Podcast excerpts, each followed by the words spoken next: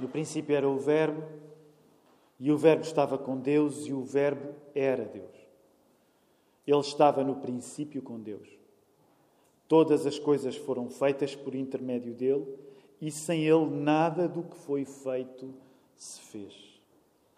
A vida estava nele e a vida era a luz dos homens. A luz resplandece nas trevas e as trevas não prevaleceram contra ela. Houve um homem enviado por Deus cujo nome era João. Este veio como testemunha para que testificasse a respeito da luz, a fim de todos virem a crer por intermédio dele. Ele não era a luz, mas veio para que testificasse da luz, a saber, a verdadeira luz que, vinda ao mundo, ilumina a todo o homem. Estava no mundo, o mundo foi feito por intermédio dele, mas o mundo não o conheceu. Veio para o que era seu e os seus não o receberam. Mas a todos quantos o receberam, deu-lhes o poder de serem feitos filhos de Deus, a saber, aos que creem no seu nome. Os quais não nasceram do sangue, nem da vontade da carne, nem da vontade de Deus, nem da vontade dos homens, mas da vontade de Deus. E o Verbo se fez carne e habitou entre nós, cheio de graça e de verdade, e vimos a sua glória, glória como do unigênito do Pai. João testemunha a respeito dele e exclama: Este é o de quem eu disse: O que vem depois de mim tem, contudo, a primazia, porquanto já existia antes de mim porque todos nós temos recebido da sua plenitude e graça sobre graça. Porque a lei foi dada por intermédio de Moisés e a graça e a verdade vieram por meio de Jesus Cristo. Ninguém jamais viu a Deus. O Deus unigênito que está no seio do Pai é quem o revelou. Podemos olhar à nossa volta e saudar-nos da maneira menos física que conseguimos pelo menos no sentido de toque. É bom nós estarmos juntos. É o primeiro domingo de 2021. Podemos voltar a ficar sentados.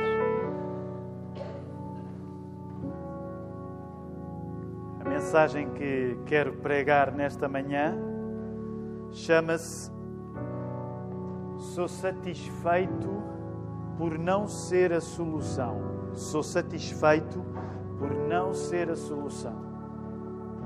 Não é nada improvável que quando nós começamos um ano novo, uh, temos por nós a congeminar planos para resolver problemas antigos.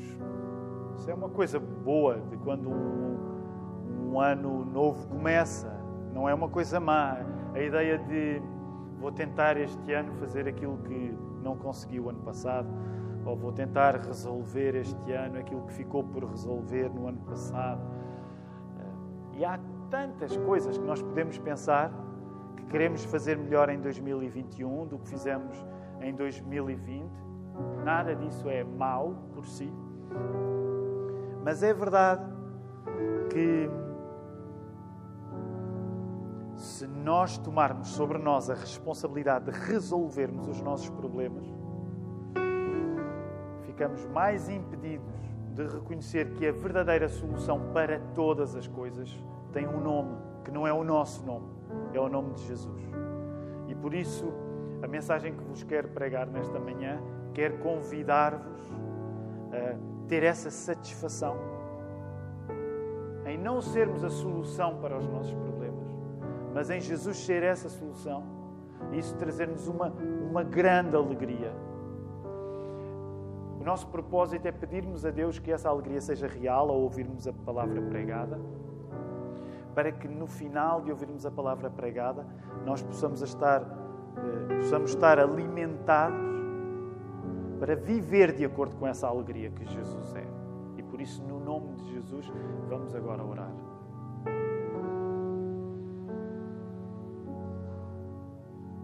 Deus Pai, nós queremos reconhecer nesta manhã que é muito fácil querermos resolver os nossos problemas. Nós queremos reconhecer que no início do, de um ano novo. É muito fácil nós querermos fazer melhor aquilo que não fizemos assim tão bem no ano passado. E não há, não há nada de errado nisso, acreditamos, Senhor. Mas nessa boa vontade de querermos resolver os nossos problemas, esquecemos-nos tantas vezes que só tu, nosso Pai, só tu consegues resolver eficazmente aquilo que nós não conseguimos. E nós não queremos dar por nós a, a cansar-nos tentando ser a solução para a nossa própria vida, Senhor. E queremos que tu nos ajudes nesta hora, uma vez mais, de volta do teu texto sagrado, a revelares Jesus Cristo. Assistidos pelo Espírito Santo, que isso traga um novo discernimento, uma nova compreensão e uma nova confiança, Senhor. E que isso possa ser aquilo que verdadeiramente nos levanta esta manhã, nos ergue nos dá a paz que nós precisamos, que nos dá a confiança, a esperança que nós precisamos. Nós oramos em nome de Jesus todas estas coisas. Amém. Então não esqueçam durante a semana, mantenham junto de vós o boletim para continuarmos a orar por alguns dos motivos que lá estão. Nesta manhã, eh, eh, nós também queremos lembrar em oração a nossa comunidade na margem sul. Então queremos continuar a orar pelo nosso irmão Timóteo, que está com Covid, e toda a família Xavier. E por causa de ser uma comunidade crescente e que os membros vivem todos mais perto uns dos outros, então achamos melhor a reunião na margem sul não ser feita neste domingo. Isto significa que extraordinariamente os nossos irmãos estão a assistir ao serviço de culto através desta transmissão e nós queremos mandar-lhes um abraço e continuarmos a orar pelos trabalhos, que a família Lopes, do pastor Diego e da Stella também possa manter-se protegida e todos os irmãos possam estar em segurança. Vamos voltar à palavra de Deus. Eu não sei se sabem, existem alguns animais no livro do Apocalipse. O livro do Apocalipse tem alguns animais e alguns deles até são bastante estranhos mas há uma tradição na história da Igreja de ilustrar os quatro evangelistas. Quais são os quatro evangelistas, queridos irmãos? Sei que não é quinta-feira, à quinta-feira participamos mais, colocamos perguntas, mas quatro, dar quatro respostas certas não leva assim tanto tempo. Os quatro evangelistas, Mateus, Marcos, Lucas, João. Então, se tiverem atenção em algumas das representações históricas ao longo de dois milénios de expressão artística cristã, vão reparar que, dependendo do evangelista, há animais diferentes que eles têm ao lado. Não sei se já repararam nisso.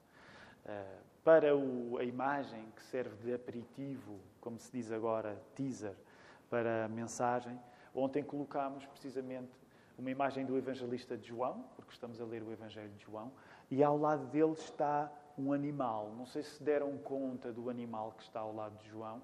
Há algumas pessoas que sabem, essas não podem uh, responder. Uh, mas alguém deu conta do animal que nós usamos para ilustrar uh, a chamada para o serviço de culto hoje? Não deram conta? Pois bem, o animal que geralmente é usado para ilustrar o evangelista João é a águia. Não sei se sabiam, mas é a águia.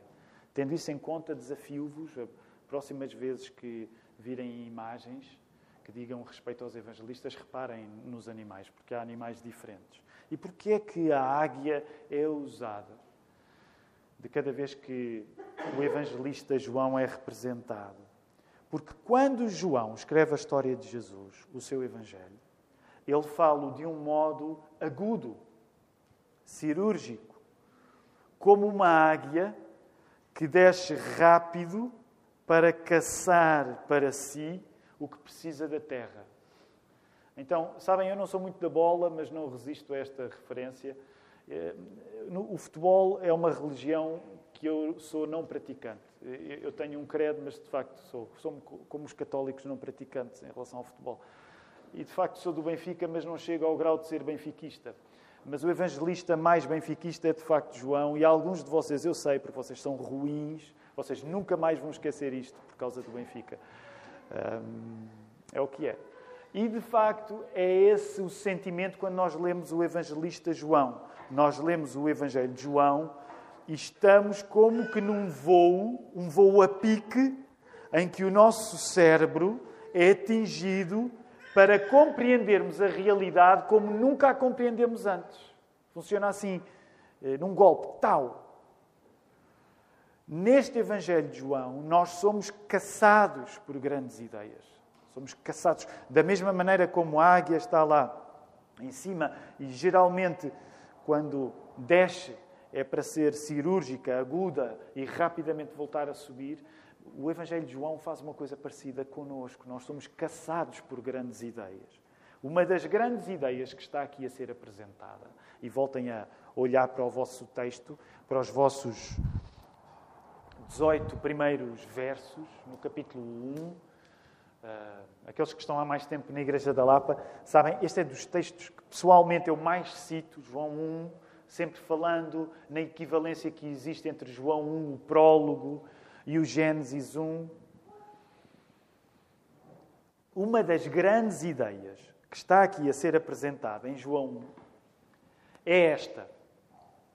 O meio que Deus usou para criar todo o universo e tudo no universo, o meio que Deus usou para criar todo o universo e tudo no universo, foi a Sua palavra. E esta palavra, o Verbo, faz-se pessoa. É uma ideia fortíssima de João 1. A maneira como Deus usou para criar todas as coisas, o Verbo, faz-se pessoa agora. Isto significa usando a expressão no texto, que quando o Verbo se faz carne, vejam bem, quando o Verbo se faz carne, o meio que Deus usou se torna uma pessoa, e significa que o Criador torna-se numa criatura. E já pensámos bem nisto? Porque esta ideia é uma ideia incrível. Sabem, quando nós estudamos outras religiões, eu acho que podemos assumir respeitosamente que há ideias interessantes em noutras religiões, que nós, quando estudamos, eh, poderemos até ficar fascinados, às vezes, com a expressão de algumas ideias, ainda que em último grau, como cristãos que nós somos, nós tenhamos essas ideias como equívocas. Mas uma coisa única na nossa fé cristã, uma coisa única na nossa fé cristã é precisamente isto. Muitas outras religiões veem na natureza, na criação, no mundo, vestígios do Criador. O cristianismo não é a única fé que acredita que quando tu olhas, por exemplo, para a natureza, tu podes e deves encontrar a marca de um Criador. Porque acreditamos que o facto de existir um mundo significa que alguma causa anterior deu origem a ele. O cristianismo não é a única religião que defende isto. Portanto, se a ideia de tu olhares para a natureza, de olhares para o mundo, de olhares para a criação, se a ideia de quando tu olhas para a criação podes encontrar vestígios de um Criador, se essa ideia é boa, a ideia de João 1, a ideia da Bíblia, é ainda melhor. É que quando tu olhas para a criação, tu não somente encontras um vestígio do Criador, mas tu podes encontrar o Criador numa criatura. É disso que nós falamos quando falamos na encarnação do nosso Senhor Jesus Cristo. Portanto, fantástico. Olha para a natureza e podes encontrar um vestígio que Deus existe. Boa ideia. Mas a nossa fé cristã vai ainda além disso. Que é tu podes encontrar um Criador numa criatura e essa criatura é Jesus Cristo. A lógica é esta. Se tu queres saber como é que é Deus a aparecer, como é que Deus aparece, segue a pista do Verbo encarnar, do Criador a tornar-se criatura, de Jesus Cristo. Se tu queres saber como é que Deus aparece, Ele aparece não só pelo facto de tu olhares para a criação e encontrares vestígios dele, se tu queres saber como Deus realmente aparece, tu segues a pista do Criador tornado criatura em Jesus Cristo. Outro aspecto, outra ideia incrível aqui neste Evangelho de João é que nós vemos que não é possível considerar seriamente o Verbo encarnado sem testemunhar acerca do Verbo encarnado. Não é possível que a existência do Verbo encarnado aconteça sem acontecer Verbo em nós. Esta é a lógica. Não é possível que a existência do Verbo encarnado que criou todo o universo, ao fazer-se pessoa, ao fazer-se carne em Jesus, não é possível que este Verbo aconteça sem que isso suscite Verbo nos outros. E olhem para o esquema que nós encontramos neste capítulo 1. Olhem panoramicamente para estes 18 primeiros versos. Primeiro nós encontramos uma apresentação da palavra entre o verbo, entre o verso 1 e o verso 5. Olhem para os primeiros cinco versos. Encontras a apresentação da palavra, do verbo. Mas entre os versos 6 e o verso 9, tu vais encontrar quem? Respondam. Quem é que tu vais encontrar? João, tu vais encontrar um testemunho da palavra.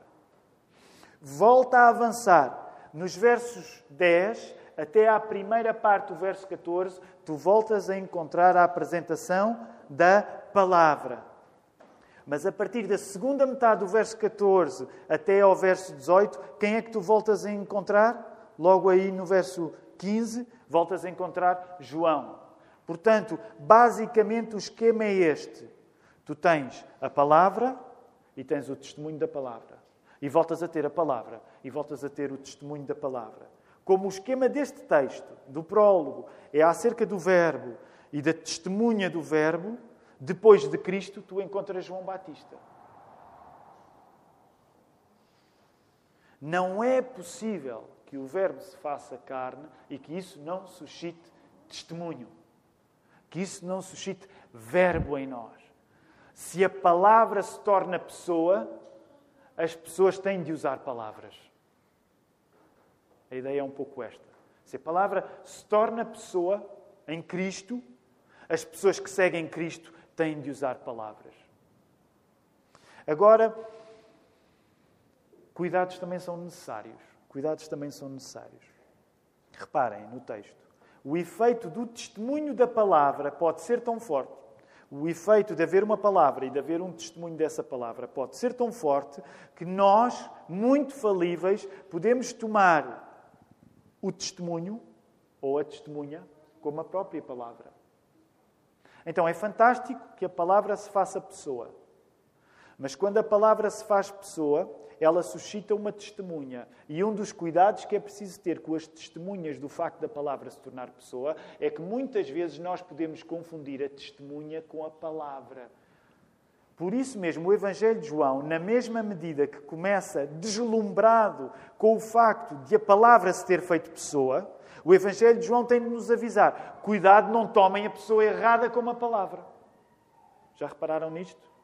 Da mesma maneira que é uma ideia fortíssima, potente, a ideia de que a palavra que foi usada para criar todas as coisas, se tornar pessoa, o Evangelho também nos está a dizer: cuidado, não tornes a pessoa errada como a palavra. Neste caso, o que é que o texto nos estava a dizer? Não tomes João como Jesus. A verdadeira grandeza de alguém que segue Jesus vê-se quando essa pessoa admite: o melhor não sou eu.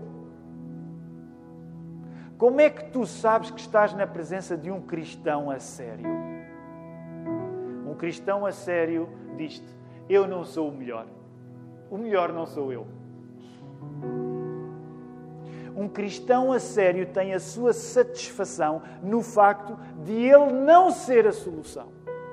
Agora repara, nós temos de reconhecer todos aqueles que já confessam fé em Cristo, nós temos de reconhecer que muitas vezes um dos problemas, uma das nossas tentações, é que com toda a boa vontade que nós temos de testemunhar acerca de Jesus, nós acabamos a testemunhar-nos como se Jesus fôssemos. Como se fôssemos nós a solução, para nós próprios, para os outros. Muitas vezes tendemos a ser moralistas, a acreditar que é através da maneira como nós vivemos, que as coisas se resolvem. E sabem, isto é muito interessante porque quando Jesus se fez carne e esteve conosco, até as pessoas que estavam com Jesus eram tentadas por isto. Incrível. Até as pessoas que estavam com Jesus, com a solução feita pessoa, segunda pessoa da Trindade. Até estas pessoas que estavam junto de Jesus eram tentadas em tomarem-se como a própria solução. Vou dar-vos um exemplo muito rápido. Nós, na Lapa, temos um grande convívio, uma grande amizade pela, eh, pelo Evangelho de Marcos. Aliás, a título de curiosidade, não deixa de ser interessante. Pesquisem o animal de Marcos, que se calhar vão simpatizar mais ou menos, mas pesquisem o animal. Não façam agora durante a mensagem, alguns de vocês já estão a fazer. Força! Já que têm a mão, apedrejem. têm a pedra na mão. Mas uma das coisas interessantes quando nós estudamos o Evangelho de Marcos é que há uma fase no ministério de Jesus em que Jesus, lembram-se, a partir da confissão de Pedro, Jesus de facto assume-se de uma maneira nova, mais clara, como Filho de Deus. Recordam-se disso. E quando Jesus assume isso, ele começa a falar na necessidade que tem de morrer. E lembram-se que a reação de Pedro não foi positiva. Logo de seguida, eles estão a regressar lá do norte, para Cafarnaum, e Jesus volta a falar acerca do assunto de precisar de morrer. E quando chega a Cafarnaum, ele pergunta aos discípulos: Olha, eu vim a falar aqui de um assunto que era eu precisar de morrer. Qual era o assunto que vocês vinham a falar? Vocês recordam-se? Qual era o assunto que aqueles discípulos vinham a falar? Que vinham a discutir? Alguém se lembra? Eles vinham a discutir, uns entre eles, Vejam bem, qual era a discussão entre os discípulos? Jesus a falar que precisava de morrer por eles. E eles discutiam entre eles uma discussão muito mais interessante. Qual era a discussão? Qual deles era o maior? E Jesus vai usar uma criança como exemplo de humildade. Mais à frente, já a caminho de Jerusalém, Jesus volta a falar acerca da necessidade que tem de morrer, porque veio para serviço e resgate.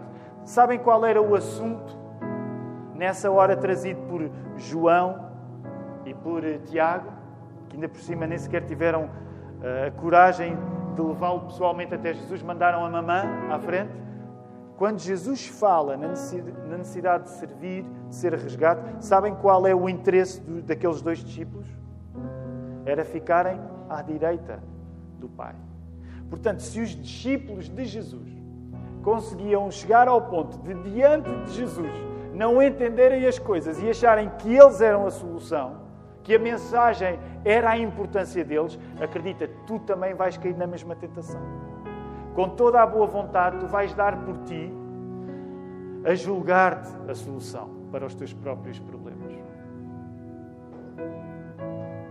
Logo, e é aqui que quero ficar, ainda vamos tomar a ceia do Senhor. No início deste ano de 2021, o que tu deves crer, o que eu devo crer, o que nós devemos crer é ser, permitam-me a expressão, ser caçados por Jesus, com o mesmo tipo de voo da águia. Deus a aparecer. Isso vai pedir de nós uma consciência renovada de que Jesus, o Verbo encarnado, de facto deve suscitar verbo em ti. Eu quero encorajar-te em 2021 a tu usares muitas palavras para falares acerca de Jesus. O verbo encarnado deve suscitar verbo em ti. Mas ao mesmo tempo, este texto também te quer avisar que ao usares palavras que são necessárias serem usadas, não te tomes como conteúdo dessas palavras. O único conteúdo das palavras que nós queremos usar é Jesus Cristo, não somos nós. A nossa satisfação mais profunda deve estar em nós não sermos a solução. Sabes, mesmo que tu queiras ser a solução, tu nem sequer vais conseguir ser a solução. E tu deves satisfazer-te em falar de Jesus e apresentar na solução única que Jesus pode ser, a palavra que se fez carne, tu poderes prescindir desse papel. Deus é só Deus, Deus é Cristo e que isso traga a satisfação maior para nós ao longo do dia de hoje, ao longo do ano 2021. Jesus, sim, Ele é a solução sempre. Também é isso que nós vamos celebrar agora, comendo do pão